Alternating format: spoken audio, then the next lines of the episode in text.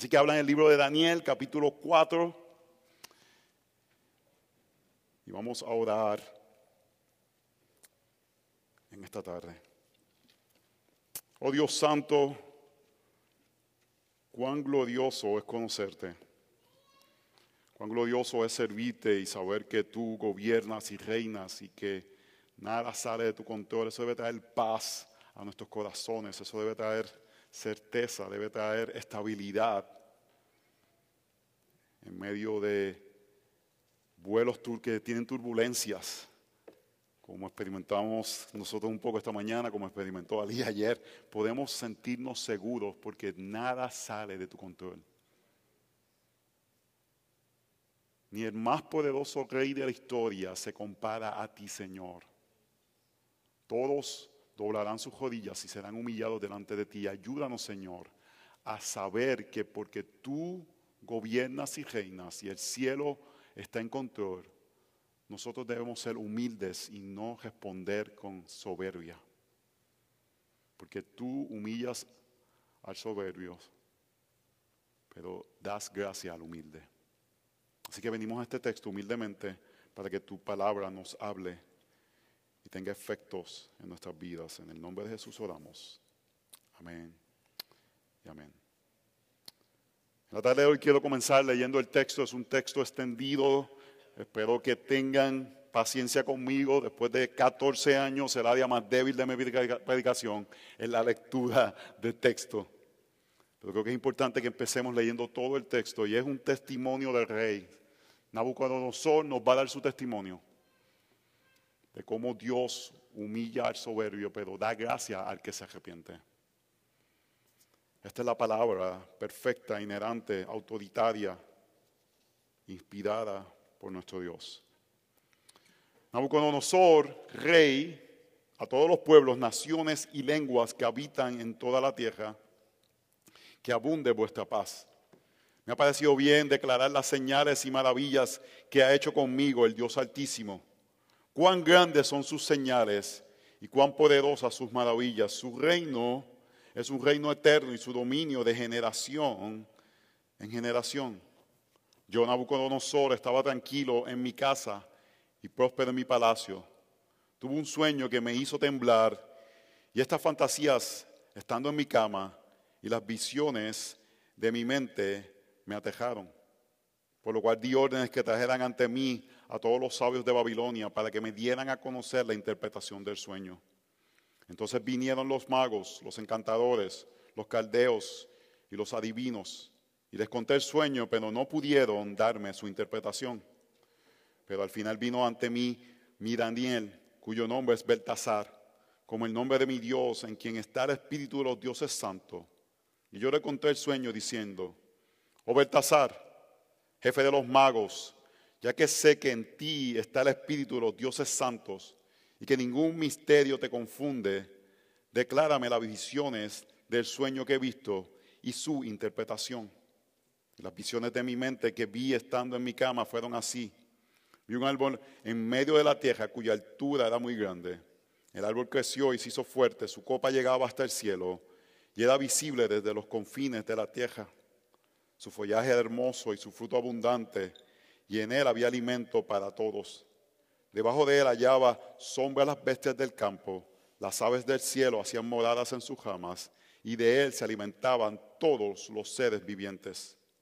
En las visiones de mi mente que vi estando en mi cama, he aquí, un vigilante, un santo, descendió del cielo. Clamando fuertemente, dijo así, derribar el árbol, cortar sus ramas, arrancar su follaje, desparramar su fruto, huyan las bestias que están debajo de él y las aves de sus ramas, pero dejad en tierra el tocón con sus raíces, con ataduras de hierro y broncete la hierba del campo, que se empape con el rocío del cielo y comparta con las bestias la hierba de la tierra. Se ha cambiado su corazón de hombre y se ha dado corazón de bestia, y pasen sobre él siete tiempos.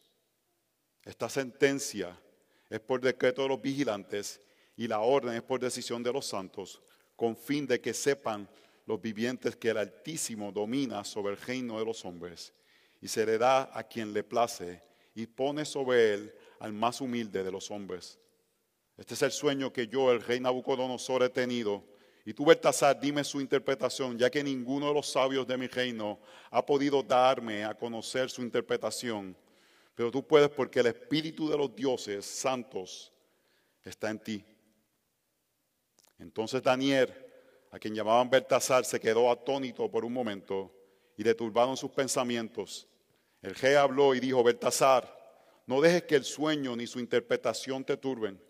Bertasar respondió y dijo, Señor mío, sea el sueño para los que te odian y su interpretación para tus adversarios. El árbol que viste que se hizo fuerte y corpulento, cuya copa llegaba hasta el cielo y queda visible en toda la tierra, y cuyo follaje era hermoso y su fruto abundante, y en el que había alimento para todos, debajo del cual moraban las bestias del campo, y en cuyas ramas anidaban las aves del cielo. Eres tú, oh rey, que te has hecho grande y fuerte, y tu grandeza ha crecido y ha llegado hasta el cielo, y tu dominio hasta los confines de la tierra. Y en cuanto al vigilante, al santo que el rey vio, que descendió del cielo y decía, derribar el árbol y destruirlo, pero dejar el tocón con sus raíces en la tierra, con ataduras de hierro y bronce en la hierba del campo, y que se empape con el rocío del cielo, y que comparta con las bestias del campo, hasta que se pasen sobre él siete tiempos. Esta es la interpretación, oh rey, y este es el decreto del Altísimo que ha venido sobre mí, Señor el rey. Serás echado de entre los hombres y tu morada estará con las bestias del campo, y te darán hierba para comer como el ganado, y serás empapado con el rocío del cielo y siete tiempos pasarán sobre ti hasta que reconozcas que el Altísimo domina sobre el reino de los hombres y que lo da a quien le place. Y en cuanto a la orden de dejar el tocón con las raíces del árbol, tu reino te será firmado después que reconozcas que el cielo es el que gobierna. Por tanto, oh rey, que en mi consejo te sea grato, pon fin a tus pecados haciendo justicia y a tus iniquidades mostrando misericordia a los pobres, quizás sea prolongado tu prosperidad. Todo esto le sucedió al rey Nabucodonosor.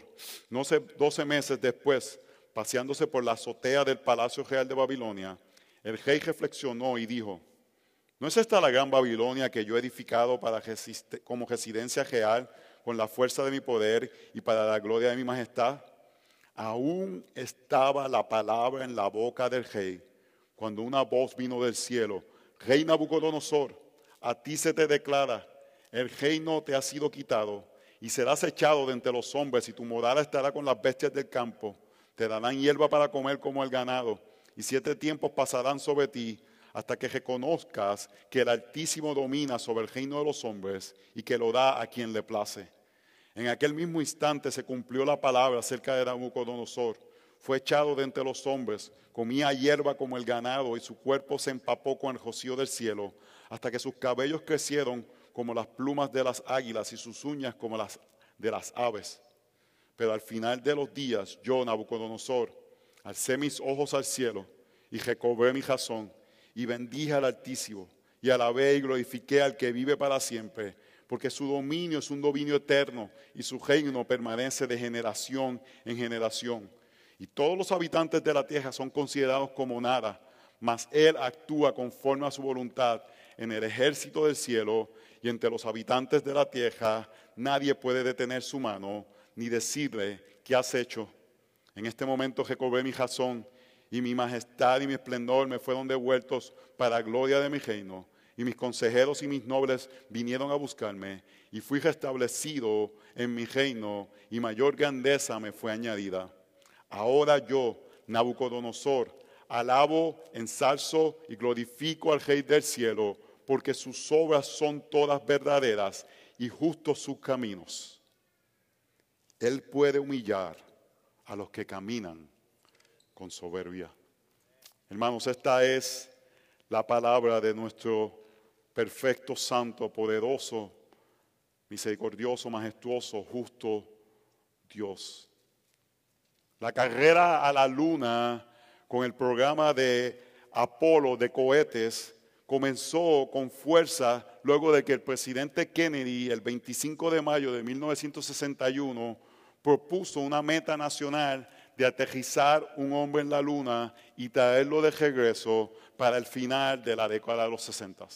Y comenzaron los programas espaciales Mercury, Géminis y Apolo en el 1969 con el cohete Saturno, que es una de las máquinas más grandiosas que se ha hecho en la historia de la humanidad con la fuerza que ejercía. Pero la pregunta que tenemos que hacernos acerca de qué era la cajera de llegar a la luna. ¿Para qué se invirtió tanto dinero, esfuerzo, tecnología para llegar a la luna? ¿Sería para el beneficio de la humanidad? ¿Un espíritu de exploración? Desde mi perspectiva y de muchos historiadores, el propósito principal era una demostración de poder entre Rusia y los Estados Unidos. Como dirían en Puerto Rico, es a ver quién tiene más mollero, quién tiene más fuerza, quién puede ganar en esa carrera para dejarle saber si yo puedo poner un hombre en la luna, puedo poner un cohete en el Kremlin. Es una demostración de fuerza en medio de la guerra fría. Hermanos, Dios está en el negocio de mostrar su poder. Él va a demostrar constantemente que nadie es más poderoso que Él. Seres humanos pueden tratar de demostrar que somos más poderosos que Él y hemos visto a través de la historia, y no solamente la historia, la historia bíblica, demostraciones como la torre de Babel, lo que la gente termina es humillada cuando tratan de demostrar que son más poderosos que Dios. Y Daniel está en Babilonia, que es Babel, y está en este lugar que está tratando de demostrar poder. Y vemos a Nabucodonosor que como que va creciendo en su teología, pero todavía no está convencido de que Dios es Dios. Vemos que eh, las diferentes interacciones que está teniendo con Daniel, como que él va ablandándose, hermanos, pero alguien que está blandito o está favorable a Dios porque ha recibido beneficios de Dios, no quiere decir que es un creyente. Una persona que dice, mira qué bueno es Dios, no quiere decir que es un creyente. Un creyente es aquel que se humilla delante de Dios y la forma que Dios nos llama a humillarnos es reconociendo que no podemos salvarnos porque solamente Jesucristo puede salvarnos. Así que Dios está en, en el negocio de mostrar que eres todopoderoso. Y los seres humanos deben vivir para reconocer que Él es el Todopoderoso y nosotros no lo somos. Y cada vez que intentamos demostrar que nosotros somos poderosos, es una afrenta contra Dios. Y Dios se opone al orgulloso. Tenemos que ver, hermanos, el libro de Daniel muchas veces es utilizado para decir cómo podemos vivir en la cultura para que la cultura nos acepte. Si hay principios como estos en el libro de Daniel, pero desde mi perspectiva, el punto de Daniel no es simplemente animarnos o consolarnos de que aunque haya reyes malvados, Dios os ha puesto y ha quitado por su voluntad. Es parte de lo que Daniel nos quiere decir. Dios pone y quita reyes es una parte importante de lo que Daniel nos quiere decir, pero yo puedo irme por dos caminos en este texto. Y uno es decir, Dios controla a reyes así que reyes malvados podemos estar tranquilos.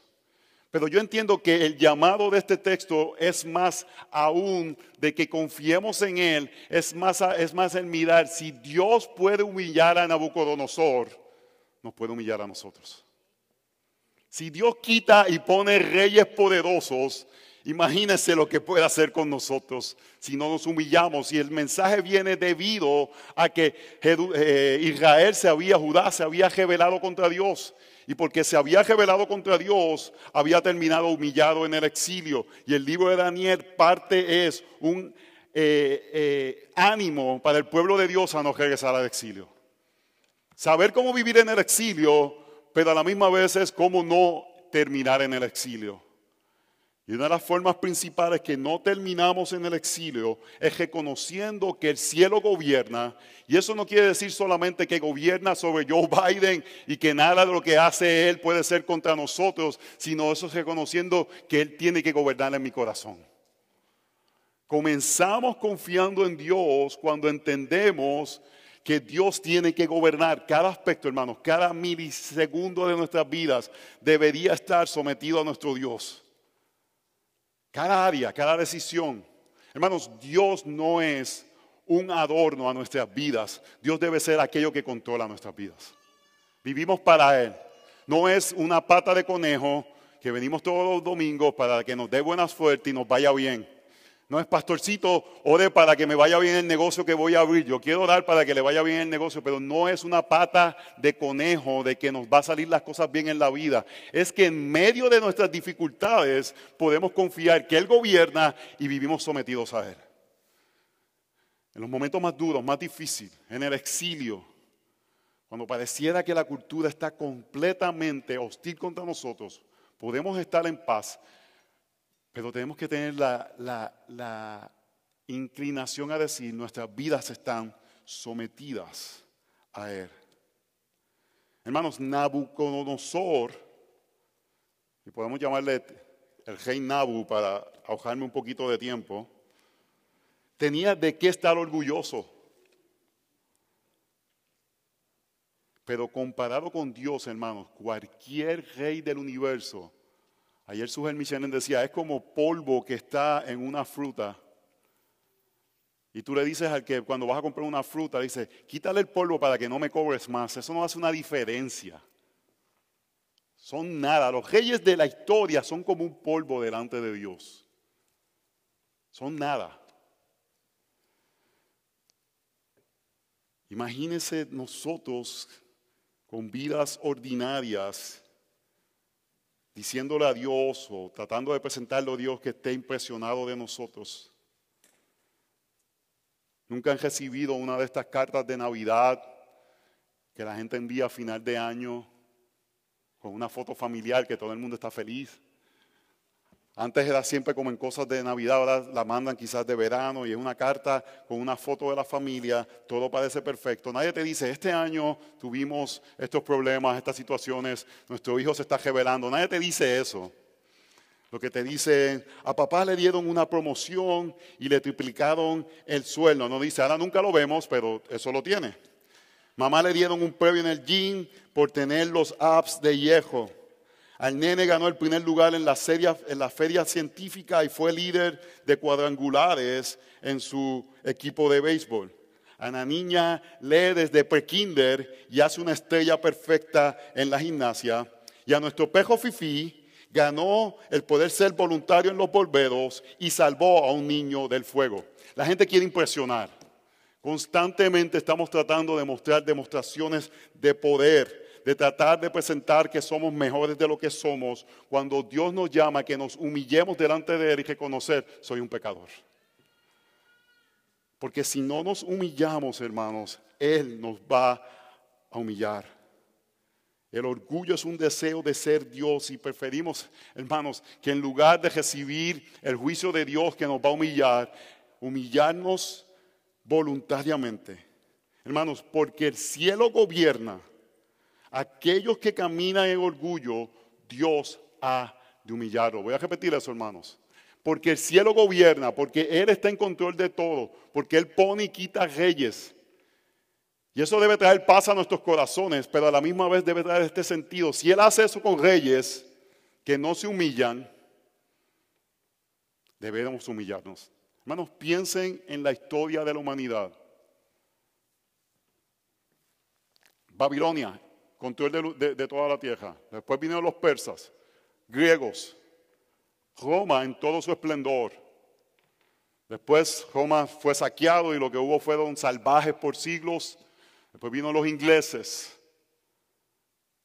Tuvo también nuestros antepasados, los españoles, tuvieron un, buen tiempo de bastante dominio, el Imperio Otomano. Rusia en un tiempo en una área.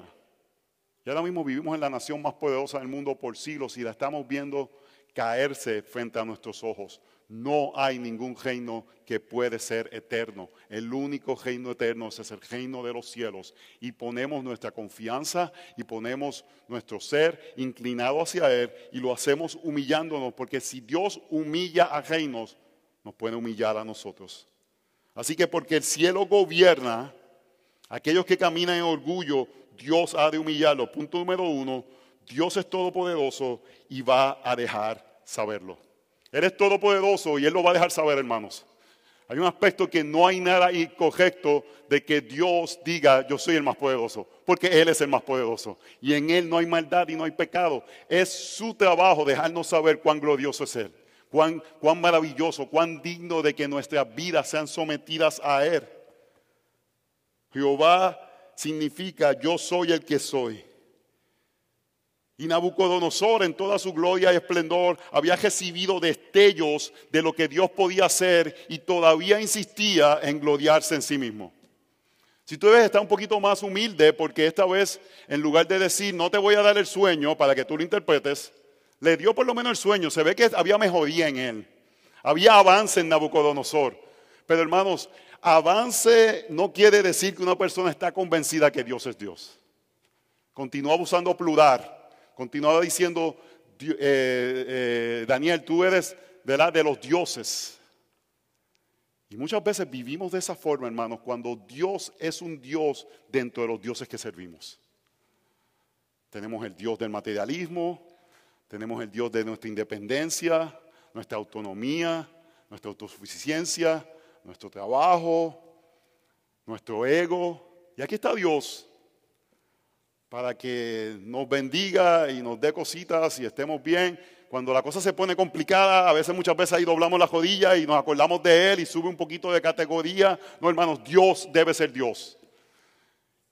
Y Él lo va a dejar saber. Y si ignoramos su gloria, en algún momento Él va a dejar saber su gloria.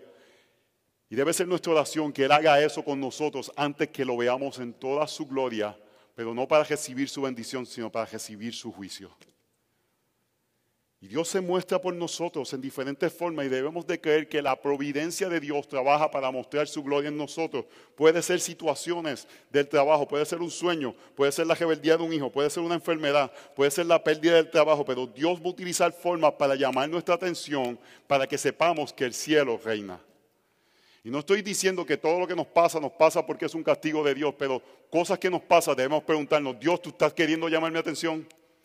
Tú estás queriendo dejarme saber.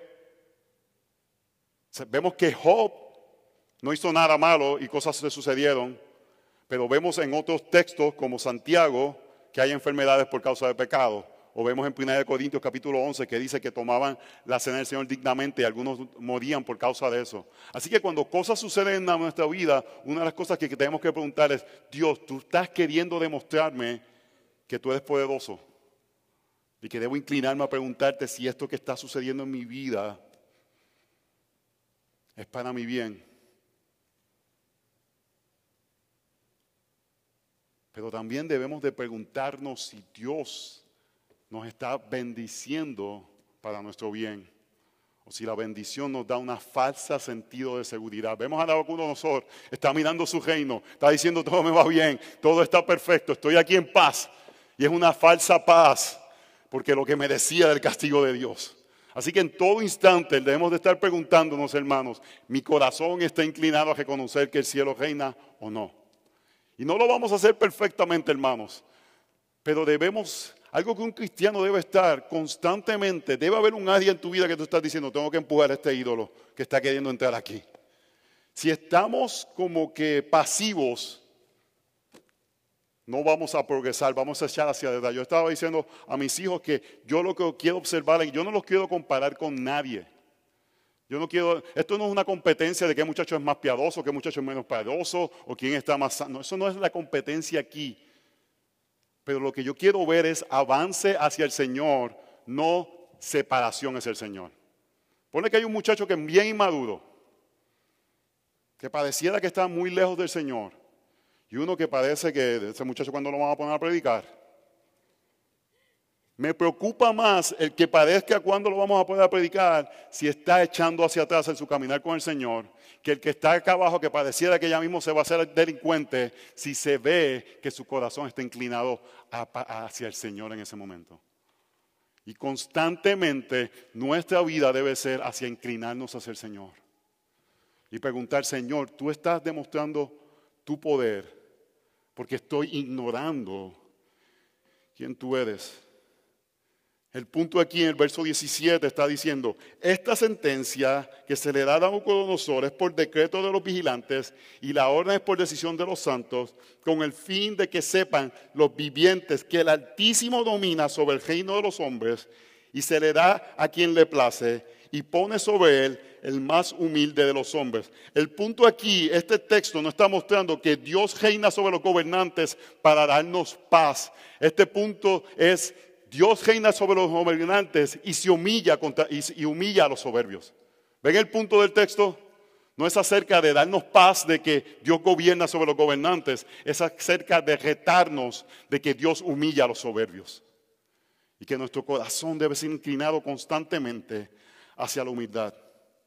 Y es interesante lo que pone al final del verso 17. Y muestra la mayor demostración del poder de nuestro Dios. Dios está en el game, en la en el, en, el negocio, en el business de demostrar su poder. Y pone sobre él reinos al más humilde de los hombres. ¿Quién más manso y humilde que nuestro Señor Jesucristo? Cristo se humilló para darnos salvación. Y por eso es que Dios odia el orgullo. Es un antievangelio. Es contrario a lo que Cristo hizo. Cristo se humilló. Hermano, si alguien no debía de humillarse, si alguien podía hacer declaraciones de poder, si cuando Satanás vino a tentar al Señor, el Señor pudo haber dicho, se acababa. En la cruz del Calvario, gente mofándose sobre él. Lo que tenía que decir es una palabra. Y todo acababa. Pero su humildad es el medio hacia la gloria. En el reino de los cielos, la humildad es el medio hacia la gloria, hermanos. Y cada creyente debe abrazar ese punto, porque Él puso el más humilde sobre todos los reinos. Y es el que va a gobernar. Y hermanos, ahora mismo, en este instante, que si, que si Putin, que si el otro, Él reina. El más humilde está reinando en este instante. Y nosotros como iglesia queremos ser aquellos que reflejamos esa humildad. Porque Dios está en el negocio de mostrar su poder. Y en la cruz del Calvario, hermanos, demostró su poder al cargar todos los pecados de aquellos que iban a ser sus hijos. Eso es poder. Cristo cargó tu pecado, mi pecado y el pecado de todos los creyentes de toda la historia y que serán salvos. Y su demostración de poder fue que la tumba no lo detuvo.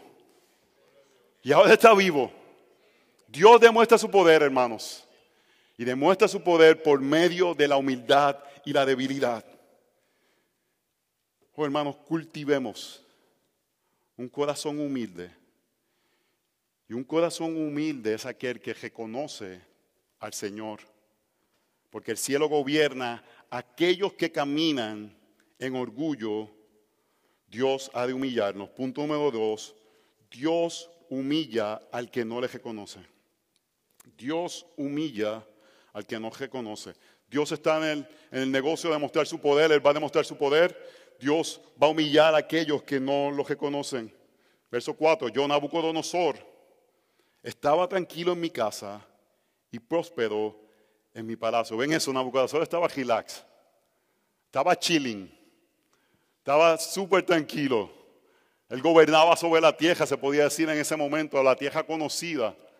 Estaba, quizás estaba echado para atrás con una piña colada, estaba tranquilo observando toda la gloria que había él adquirido y no sabía lo que estaba por suceder. Oh, hermanos, que en los tiempos de prosperidad son una prueba. Son una prueba de reconocer si en verdaderamente entendemos que el cielo gobierna. De que le atribuimos todo lo que sucede a Dios. De que nada de lo que hemos hecho es por nuestra causa. Y aunque nosotros hemos sido agentes de hacer cosas, ese acto de querer hacer algo, Dios lo dio a nosotros. Y le atribuimos toda la gloria a Él. Y exaltamos su nombre. Oh hermanos, no estamos chilling en ningún momento como que disfrutando o maravillándonos de lo que hemos hecho porque siervos inútiles somos. Si estamos chilling, disfrutando, es diciendo, gloria a lo que ha hecho Dios. Gloria a lo que ha hecho Dios, hermanos, porque verso 26 nos deja claro, tu reino te será firmado después que reconozcas que el cielo el que gobierna, que es el cielo el que gobierna. Y, Dios le da a Nabucodonosor una oportunidad de arrepentirse y él no lo hace. Recibe este sueño, ve este sueño de toda su gloria y su esplendor, y Dios le está dando la oportunidad de arrepentirse, y él se olvida. 12 meses pasan, y su, y su tiempo va a llegar. El punto que este texto está diciendo a Nabucodonosor es arrepiéntete antes de que Dios te humille. Nabucodonosor no tenía que pasar por esto. Dios le dio el sueño para que él se arrepintiera. De la misma forma que Dios mandó a Jonás a Nínive para que se arrepintieran. Y decía que venía juicio seguro, pero que Dios detuvo su juicio. ¿Por qué? Porque ellos se arrepintieron de su pecado. Y Nabucodonosor podía haber respondido en humildad, afirmando que no gobernaba él, sino que el cielo es quien gobierna. Y esta frase del cielo gobierna quiere decir, hermanos, que la providencia de Dios está en control de todos los aspectos de la humanidad. Nosotros debemos de vivir con esto en mente. Cuando negamos esto, no nos podemos humillar, porque realmente pensamos que nosotros somos dueños de nuestro destino. Que las cosas que hemos logrado, nuestros pequeños reinos, hermanos, que son ridículos al lado de Dios. Él es el dueño de todo el ganado. Nosotros tenemos una casita, una cuenta de retiro, un trabajito, y nos creemos que, que hemos logrado algo. Creemos que podemos actarnos, porque medimos éxito como el mundo lo mide. Y quizás muchos de nosotros dejamos nuestros países, trabajamos fuerte, logramos lo que se espera que se haga en este lugar y creemos que tenemos nuestro reino, pero no entendemos que al final del día el cielo es quien gobierna.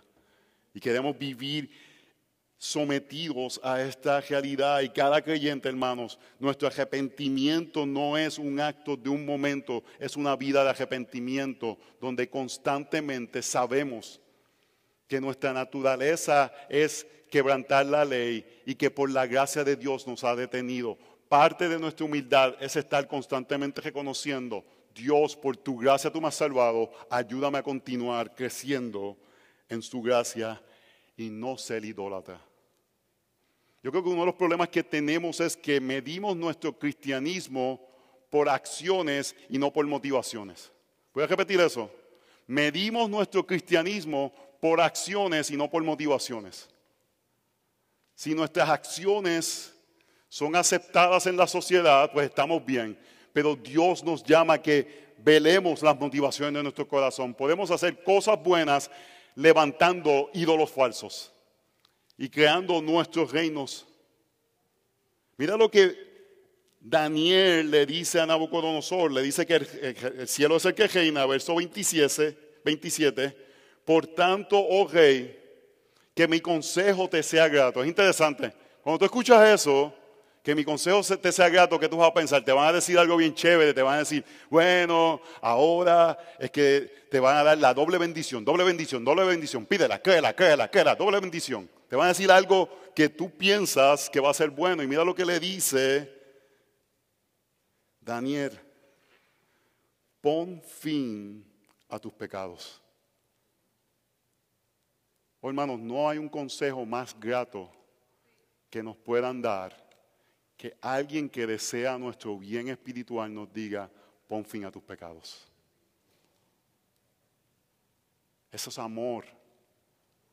Eso es cuidado.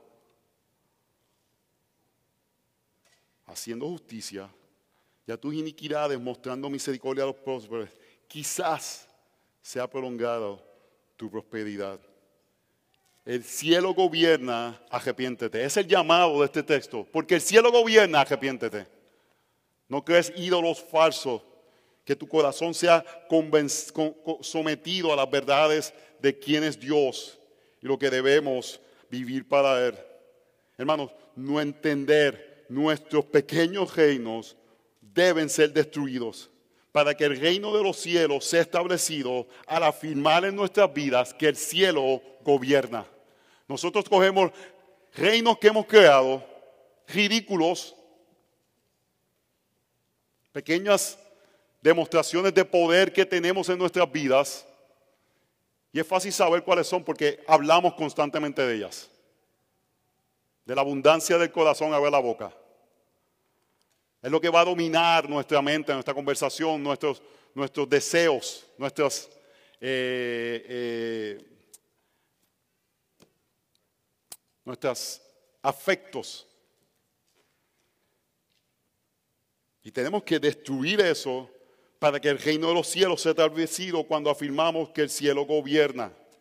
Oh, hermanos, y los más difíciles, los reinos más difíciles de, de identificar son cosas buenas. Estamos llamados a trabajar. Estamos llamados a trabajar fuerte, estamos llamados a ser productivos, reflejar la gloria de Dios por medio de lo que hacemos, reflejar el carácter de Dios.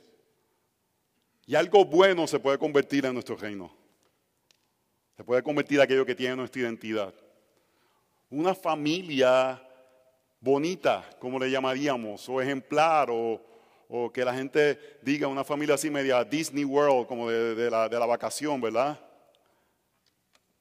Hermoso tener una familia que se ame, que, se, que, tenga comunión, que, tenga cercanía. Oh, hermanos, eso sin que el reino y el cielo gobierne es ir al infierno, porque es un ídolo. Cosas buenas tienen que tener la motivación correcta porque entendemos que el cielo, gobierna. Y miren el contraste entre Daniel y Nabucodonosor, verso 29. Doce meses después, Paseando por la azotea del palacio de Babilonia, el rey reflexionó y dijo, ¿no es esta la gran Babilonia que yo he edificado como residencia real con las fuerzas de mi poder y para gloria de mi majestad? ¿Ven la motivación de él?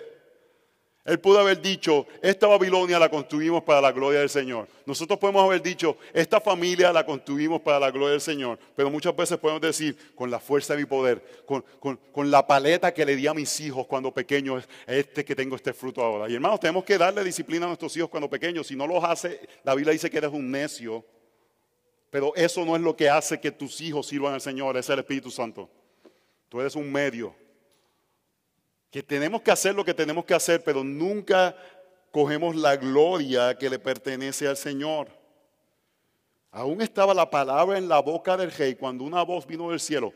Rey Nabucodonosor, a ti se te declara, el reino te ha sido quitado. En un momento.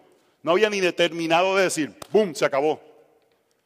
Y serás echado entre los hombres y tu morada estará con las bestias del campo. Te darán hierba para comer como el ganado y siete tiempos pasarán sobre ti hasta que reconozcas que el Altísimo domina sobre el reino de los hombres y que lo da a quien le place. En aquel mismo instante se cumplió la palabra acerca de Nabucodonosor. Fue echado de entre los hombres, comía hierba como el ganado y su cuerpo se empapó con el rocío del cielo hasta que sus cabellos crecieron como las plumas de las águilas y sus uñas como las de las aves. Vemos Daniel que confía en Dios y refleja la gloria de Dios y Nabucodonosor en todo su esplendor, en un momento fue hecho como un animal. Y ustedes sabían que yo iba a decir algo de esto, hermanos. Pero vemos aquí nuevamente la distinción entre el humano y el animal. Dice que, le fue quitada la, capacidad a, a Nabucodonosor de ser como un humano. No idolaten a sus perros, no los traten como seres humanos. Eso es una afrenta contra un Dios santo. Es una afrenta contra un Dios santo. ¿Cuál fue el castigo que Dios le dio a Nabucodonosor? Que fuera como una bestia del campo. Que fuera como un animal. Que se comportara como uno. Y nos desensibilizamos, como quiera ser esa palabra, dejamos de ser sensibles vengan acá, háganlo algún día ustedes, a ver qué dicen. vengan acá, pónganse un día aquí, vamos, una clasecita allá, a ver qué dicen. A ver qué, qué, qué, disparate van a decir. de, de allá es bien fácil.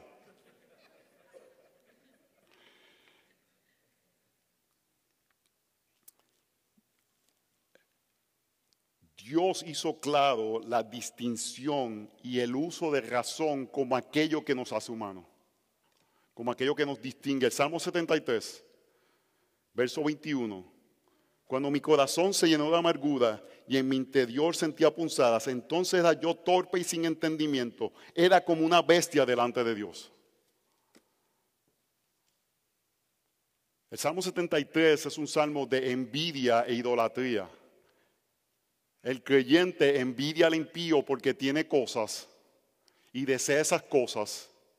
Y dice el texto que cuando hacemos ese tipo de idolatría, ¿qué nos convertimos como una bestia? Nos convertimos en Nabucodonosor.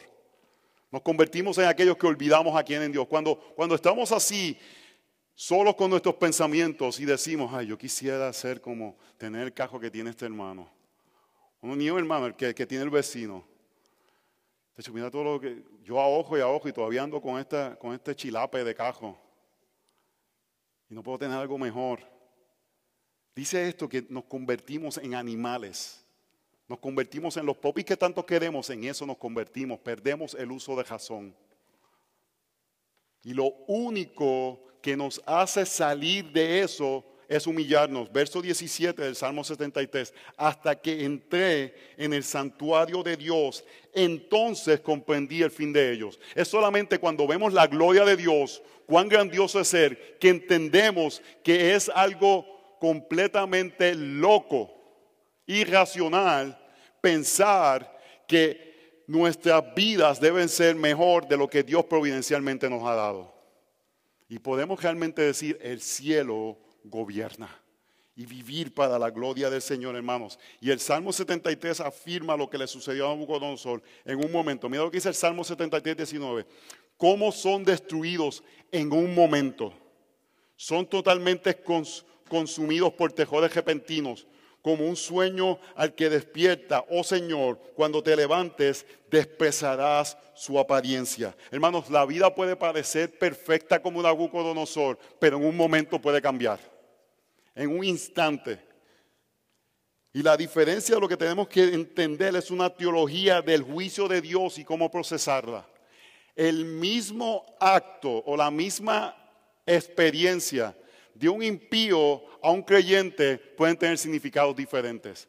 Para un impío, algo que le sucede en la vida puede ser el juicio de Dios. Para un creyente puede ser la disciplina del Señor para que nosotros entendamos que Él nos ama. Y poder que nuestras, nuestras cabezas sean como jamaqueadas y decir, no te olvides que el cielo gobierna. O cuántos hemos vivido momentos difíciles en la vida que se convierten en los momentos más dulces porque han sido recordatorios que nos estábamos olvidando del Señor. Y hemos podido responder en arrepentimiento. Mi, mi llamado a ti, si eres un no creyente, si no conoces al Señor, no desperdicies las oportunidades que Dios te está llamando de que te humilles delante de Él, reconociendo que no puedes salvarte y que solamente Cristo salva.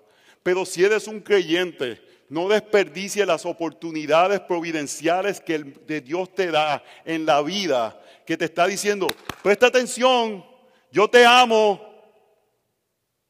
yo, yo quiero que cambie esa dirección, yo quiero que sueltes esos ídolos que te hacen esclavos y vengas a mí y no desperdicies con pensamientos humanistas cosas que están sucediendo en lugar de venir al Señor y decirle, Señor, si tengo que arrepentirme de algo, si tengo un ídolo que tengo que destruir, el cielo gobierna. Es importante que tengamos una teología del sufrimiento clara, de cómo Dios se relaciona con los creyentes. Si tenemos culturas relacionales, tenemos que preguntarnos, ¿seré yo responsable? ¿Estará Dios haciendo algo en medio de ti? Problemas financieros. Tenemos que preguntarnos, ¿habré sido yo un buen mayordomo? Dios me está llamando a prestar atención sobre esto. Conductas pecaminosas. Y en ocasiones recibimos consecuencias de nuestro pecado y experimentamos momentos de la disciplina del Señor, hermanos. Y déjeme decirte, la palabra dice claramente, si Dios nos disciplina es porque, porque nos ama. Así que si tú estás ahora mismo en medio de la disciplina del Señor, ¿y qué se ve la disciplina del Señor? Son tiempos específicos de Dios que utiliza para traer atención a áreas de pecado en nuestras vidas. Hay momentos que pareciera que uno camina y como que, yo estoy consciente que soy un pecador, pero no estoy consciente de área. Esa es la gracia de Dios que nos permite respirar un poco. Pero hay momentos que Dios dice, ok, este es un momento de atención y te voy a disciplinar porque tienes que crecer y te muestras áreas de pecado en tu vida.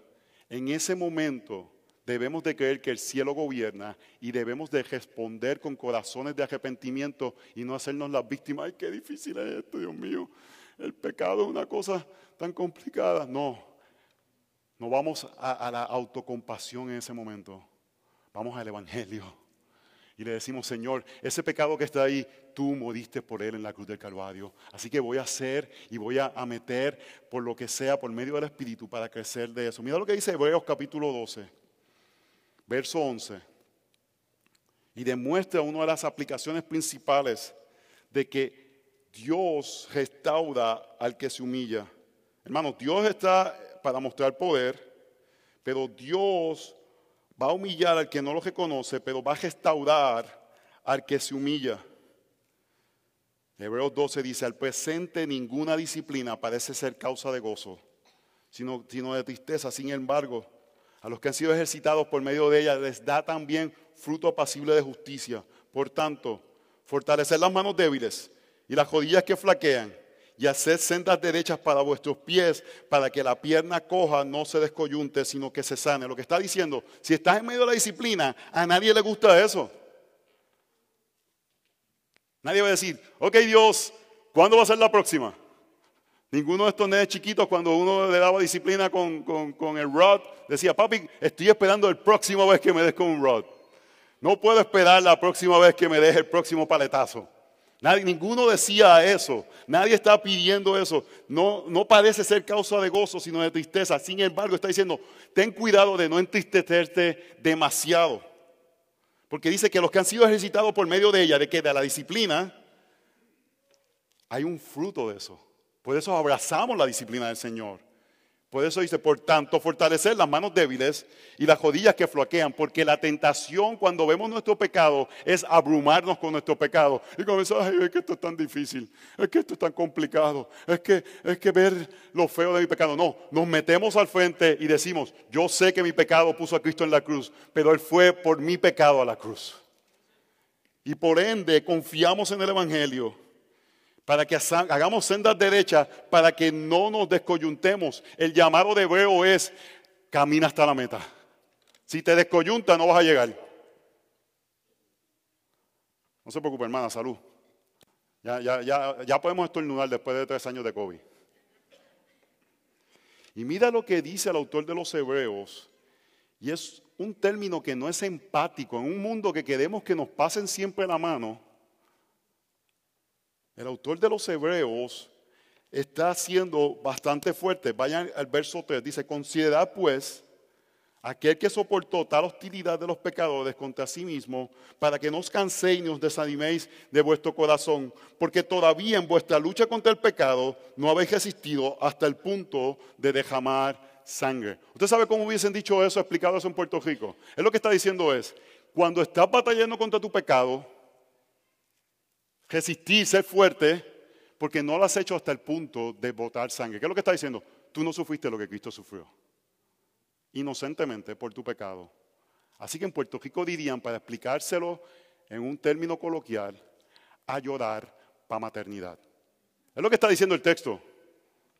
Comparado con Cristo, tu lucha contra el pecado no debe ser algo la cual te debe eh, llevar al, al, desespero, te debe llevar al desánimo, son tentaciones, pero el texto nos está diciendo, echamos para adelante, porque lo que Cristo hizo. Hermanos, y ese acto, ¿por qué estoy dando esto? Porque ese acto de confiar en el Evangelio, cuando nuestro pecado sale a reconocer, cuando la palabra nos está diciendo arrepiéntete, es el mayor acto de humildad de un ser humano. Es una respuesta de humildad. Le estoy, le estoy trayendo una aplicación del día a día donde constantemente, si tú ves tu pecado, si tú pecaste contra tu esposa y dijiste y hablaste con, con airadamente, no dices, no, no, es que, es, que, es que no comí bien esta mañana y tengo como que el azúcar un poquito baja. No, pecaste de ira porque eso salió de tu corazón. No tienes que esconderlo. No tienes que cambiarle el nombre. Lo dices tal como es. Porque Dios se opone contra el orgulloso. Pero el punto número tres, Dios restaura al que se humilla. Dios restaura al que se humilla. Hermanos, porque el cielo gobierna. Aquellos que caminan en orgullo, Dios ha de humillarlos, pero Dios restaura al que se humilla. Verso 34. Pero al fin de los días, yo Nabucodonosor alcé mis ojos al cielo y recobré mi razón y bendije al Altísimo y alabé y glorifiqué al que vive para siempre, porque su dominio es un dominio eterno y su reino permanece de generación en generación. Y todos los habitantes de la tierra son considerados como nada, mas Él actúa conforme a su voluntad en el, ejército del cielo y entre los habitantes de la tierra. Nadie puede detener su mano ni decirle, ¿qué has hecho? En ese momento recobré mi razón y mi majestad y mi esplendor me fueron devueltos para la gloria de mi reino. Y mis consejeros y mis nobles vinieron a buscarme y fui restablecido en mi reino y mi mayor grandeza me fue añadida. Ahora yo Nabucodonosor alabo, ensalzo y glorifico al Rey del cielo, porque sus obras son todas verdaderas y justas, sus caminos. Y aquí nos da la enseñanza de Daniel 4. Él puede humillar a los que caminan en soberbia. Interesante que el texto Nabucodonosor afirma y cuándo es el momento que él recobra la razón. Nadie puede detener su mano ni decirle qué has hecho. Es locura pensar que podemos poner a Dios en una categoría que lo podemos controlar con nuestros decretos, con nuestros pensamientos, con nuestras formas de ser que podemos crear un Dios manipulable o un Dios hipster que se parece a nosotros y se viste como nosotros. Oh, hermanos, Dios es cercano, pero es trascendental. Es superior a nosotros. Y mientras más rápido reconocemos que no podemos cuestionarle a Él, más vivimos con cordura. Es humildad decir, Dios, tú gobiernas. Tú gobiernas, tú estás en control. Y no hacer eso, Dios va a finalmente humillar a los que actúan con soberbia. La verdadera humildad se ve en reconocer el lugar de Dios y quién es Dios. Verso 35. Y todos los habitantes de la tierra son considerados como nada, comparados a ellos. ¿Qué dice? Bueno, ese texto no lo va a escuchar en una iglesia que te dice que tú eres el campeón. Porque ¿qué está diciendo este texto? Todos los habitantes de la tierra, ¿quiénes son ellos? Yo, presente. Todos los habitantes de la tierra son considerados como nada. Nos gustan los textos que nos dicen somos el sacerdocio, somos nación santa, somos escogidos por Dios, que son tremendos, son verdades y nos deben asombrar más cuando entendemos que somos nada. Esos, textos, en lugar de hacernos que nos merecemos cosas de Dios, bueno, yo soy, yo soy, yo soy, yo soy cabeza, no soy cola, soy cabeza, no soy cola, cosas así por el estilo, que, mentiras que nos metemos en la cabeza, pero verdades bíblicas, que realmente somos un tesoro preciado del Señor, la Biblia dice eso, nos debe asombrar cuando vemos que no somos nada y lo apreciamos más. Se hace más hermoso en lugar de ser esta condición que decimos, como que Dios me debe algo. Yo soy algo tan espectacular. Y uno de los problemas que está teniendo la nueva generación, los milenios y todas estas diferentes generaciones, es que cometimos error como padre y le dijimos que ellos eran las cosas más maravillosas del mundo. Ellos eran perfectos, no se podían equivocar. Y ahora ya están llegando a los trabajos. Aquellos que son jefes aquí saben que es imposible beber con ellos, porque tan pronto le dicen que hiciste algo mal, eso se vuelve en toda una porquería. No saben cómo bregar no saben cómo lidiar con este aspecto de que no son perfectos. Mira lo que la Biblia dice de ti. Todos los habitantes de la tierra son considerados como nada. El comienzo de ver la gloria del Señor es de una forma correcta afirmar humildemente, comparado con Él, soy nada. El problema es que nos comparamos entre nosotros. Y obviamente ahí es fácil. Y usualmente nos comparamos en las áreas de fortaleza. José Torres va a pensar y va a medir la vida en cuanto a la altura. Y él va a salir adelante en esa área, porque el muchacho, pero quizás uno que es más bajito dice, bueno, si él se cae, se mata, si yo me caigo, pues no salgo tan estropeado. Porque tratamos siempre de hacer las cosas a beneficio de uno. Y vemos nuestras fortalezas y nuestras debilidades. Verso 35, mas Él actúa conforme a su voluntad en el ejército del cielo. Hermanos, verso 35, nadie puede detener su mano, nadie puede decirle qué has hecho. Y en ese momento él recobra su razón, cuando reconoce al Dios de la Biblia. No es al Dios que nos han presentado como Santa Claus, no es al Dios Oprah Winfrey que quiere ser empático con nosotros, es el Dios santo, poderoso, que la Biblia presenta como que Él controla todas las cosas y que el mundo debe someterse a Él. Es misericordioso, es bondadoso, es amoroso, pero no vive para nosotros. El cielo gobierna y nosotros vivimos para Él. Y algo que tenemos que hacer, hermanos, es saber medir humildad. Y esto puede parecer self-serving. Humildad no es alguien que le gusta coger y dice, me gusta coger y cojo bien. Eso no es humildad. El apóstol Juan en su evangelio contó que cogía más rápido que Pedro. Así que uno se puede alardear de coger. Eso es bíblico. Es una broma. El punto que quiero traer con eso es que usualmente medimos humildad o orgullo con personalidades. Si una persona es extrovertida, una persona habla como si pareciera bastante confiada, pensamos, es un orgulloso. Y vemos una persona callada, más reservada, él es humilde.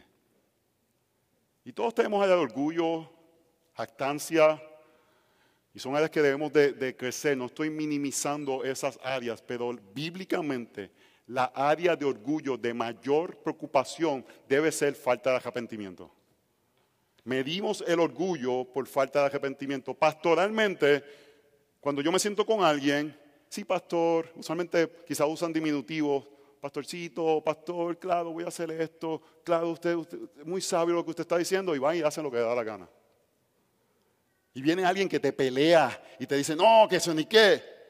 Y después sale y hace lo que tiene que hacer. ¿Cuál es el humilde? El que se arrepiente. El que responde. El que es fácil para confesar su pecado. Humildad es vivir sometidos a Dios y eso significa que cada vez que identificamos un área que no estamos sometidos, nos arrepentimos. Eso es humildad. Eso significa que cada vez que tu esposa te dice, oye, mi amor, pareciera que estás hablando con la voz un poco alta, no somos rápidos a justificar nuestro tono, sino somos rápidos a tratar de ver si hay un ídolo y pedir perdón. Eso significa las damas, si no respetan la autoridad de sus esposos y toman decisiones independientes de ellos y le preguntan, oye, ¿eso qué pasó? Ay, es que se me olvidó, todo se le olvida, nada, nada es algo que, que, que el corazón se puede ver si en realidad hay un pecado que está dominando eso. Eso es el adolescente que parecía a veces que los ojos se le van a ir para la parte de atrás de la, de la cabeza cuando los papás le dicen algo. Todos hicimos eso. Yo fui joven, yo lo hice también. Yo le hice así a mi papá también. A veces se viraba y hacía así. Y se viraba para atrás. Todos hicimos eso, fuimos jóvenes. Ustedes a veces se olvidan que somos, nosotros fuimos jóvenes. Fueron hace algunos años atrás, pero fuimos jóvenes. Pero ese momento que en lugar de inclinarte a la autoridad de tu vida, quizás le das la cara de frente de que todo anda bien, pero cada vez endureces más su corazón contra Él. Y porque el cielo gobierna, hermanos, y la mayor declaración de ese reinado es Cristo venciendo todas las huestes espirituales y todos los reinos que han sido rebeldes contra Él en la demostración mayor de su poder. La demostración mayor del poder de la historia no es ningún cohete que va a ir a la luna en los próximos años, que se está retomando. La demostración mayor de poder pasó hace dos mil años en Jerusalén, en una cruz, donde el Hijo de Dios se humilló, demostrando total poder de cargar el pecado de todos aquellos que Él iba a perdonar y dar su vida por nosotros, humillándose. Pero el Padre lo exaltó y su tumba no lo pudo detener y fue ascendido y ahora mismo reina, hermanos, sobre todo gobierno. Dice que Él sostiene todas las cosas. Esa silla que tú estás sentada no se derrumba porque Cristo la está sosteniendo en este momento. Y el mismo Cristo que hace todas esas cosas, se humilló, puede sostener tu vida y puede sostener tu alma. Y Él va a sostener tu alma. Humíllate. Humíllate a Él. Vivamos sometidos creyendo que realmente el cielo reina, hermanos. Vivamos bajo la protección de no tener que ser nosotros reyes, sino confiar que Él quita y pone reyes. Y su cuidado y su amor y su dirección. Así que hermanos, vean este mensaje no como una corrección, sino como un llamado amoroso de Dios por medio del Evangelio de que Él tiene la capacidad de humillar a los que caminan con soberbia. Y si Él no te ha humillado hasta ahora, es por su mera misericordia, porque todos hemos caminado con soberbia. Pero nuestro deseo es que el día del juicio final no seamos humillados. El Evangelio es la única forma de que ese día, el día más importante de nuestras vidas, no seamos humillados. Romanos 18, y con estos términos, más, ¿qué dice?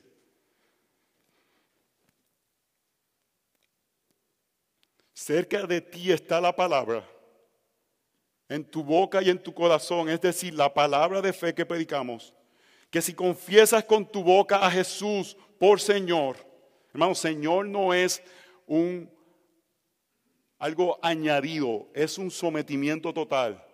Él reina y crees en tu corazón que Dios le resucitó de entre los muertos, serás salvo. Porque con el corazón se cree para justicia y con la boca se confiesa para salvación. Pues la escritura dice, todo el que cree en Él no será avergonzado. Oh hermanos, qué bendición saber que aquel que pone reyes, quita reyes, que puede humillar al que camina soberbiamente en Cristo, no nos va a humillar. No seremos avergonzados. Así que si tú estás aquí y no has abierto tu vida, no has declarado esta verdad, yo te invito a que digas, Cristo es Señor y Él se levantó de la muerte y por medio de Él soy salvo. Y ahí comienza la vida de humillación de un creyente. Y por medio de la humillación experimentaremos gloria eterna. Y si eres creyente, Dios te va a juzgar. Pero escucha las buenas noticias en Cristo. Y Él recibió ya el juicio. Y por eso nos podemos humillar y podemos vivir humillados y no tenemos que coger de la vergüenza del pecado porque Cristo ya cargó esa vergüenza. Y por eso no tenemos que esconder nuestras vidas y abrimos nuestras vidas y nos humillamos. Y no le ponemos nombres terapéuticos a nuestros pecados, sino que los confesamos como son, falta de fe, temor oh, somos débiles, ahí comenzamos. Dudamos de la gracia del Señor, tenemos temores, pero Dios sostiene al humilde, al que confiesa su maldad. Así que yo quiero hablarte a ti principalmente, quizás el que su conciencia piensa que no está sometiéndose a Dios porque ve pecado en tu vida, estás en el buen camino. Reconociendo la ley de Dios sobre ti. Más me preocupa el fariseo que no ve que hay fallas en su vida. Así que si tú estás constantemente diciendo, este pecado, este pecado, esa es la gracia del Señor, coge a la gracia de Cristo, coge a sus brazos, humíllate ante Él, no cojas de Él, depende de Él. Oh hermanos, el cielo gobierna, no tenemos dudas. Biden va a estar ahí hasta que Dios diga.